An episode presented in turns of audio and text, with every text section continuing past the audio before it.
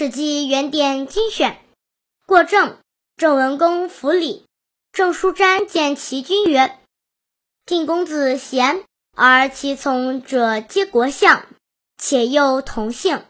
郑之出自厉王，而晋之出自武王。”郑君曰：“诸侯王公子过此者众，安可尽礼？”叔瞻曰：“君不礼，不如杀之。”其后为国患，郑君不听。重耳去之楚，楚成王以敌诸侯之礼待之，重耳谢不敢当。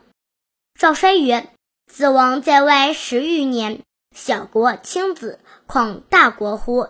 今楚国大国而故遇子，子其勿让，此天开子也。”遂以克礼见之。成王后遇重耳，重耳甚悲。成王曰：“子即反国，何以报寡人？”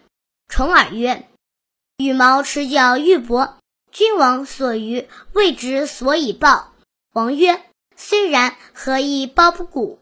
重耳曰：“急不得已，与君王议兵车会平原广泽，请逼王三舍。”楚将子玉怒曰：“王欲晋公子之后，今重耳言不逊，请杀之。”成王曰：“晋公子贤而困于外久，从者皆国戚，此天所至，庸可杀乎？且焉何以易之？”居楚数月，而晋太子与王秦，秦怨之，闻重耳在楚，乃召之。成王曰：“楚远。”更数国乃至晋，秦晋皆敬。秦君贤，自其免刑，后送重耳。重耳路过郑国，郑文公无礼。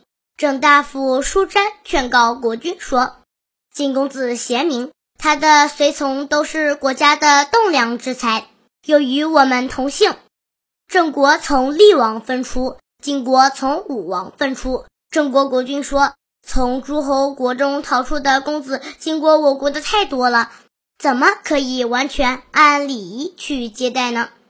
舒詹说：“您若不以礼相待，就不如杀掉他，免得成为咱们的后患。”郑国君没有听从，重耳离开郑国，到了楚国。楚成王用对待诸侯的礼节招待他，重耳辞谢，不敢接受。赵衰说。你在外逃亡已经十余年，小国都轻视你。今天楚氏大国坚持厚待您，你不要辞让，这是上天在让你兴起。重耳于是按诸侯的礼节会见了成王，成王盛情款待重耳，重耳表现得很谦卑。成王说：“你若返回晋国，如何报答我？”重耳说：“羽毛持角，金玉必帛，国君多的是，我不知道要拿什么来回报你。”成王说：“尽管如此，还是说说看，你要拿什么来报答我？”重耳说：“日后若不得已和君王在平原大泽上兵戎相见，我会退避九十里。”楚国大将子玉生气地说：“君王对待晋公子太好了，今天重耳出言不逊，请杀了他。”成王说：“晋公子品行高尚，但在外遇难很久了，随从都是国家的贤才，这是上天安置的，怎么可以杀了呢？况且他的话又该怎样去说呢？”重耳在楚住了几个月，晋国太子羽从秦国逃跑了，秦国怨恨他，听说重耳住在楚国，就要把重耳邀请到秦国。成王说：“楚国太远了，要经过好几个国家才能到达晋国。秦国、晋国交界，秦国国君很贤明，您好好去吧。”成王赠送很多礼物给重耳，送他离开。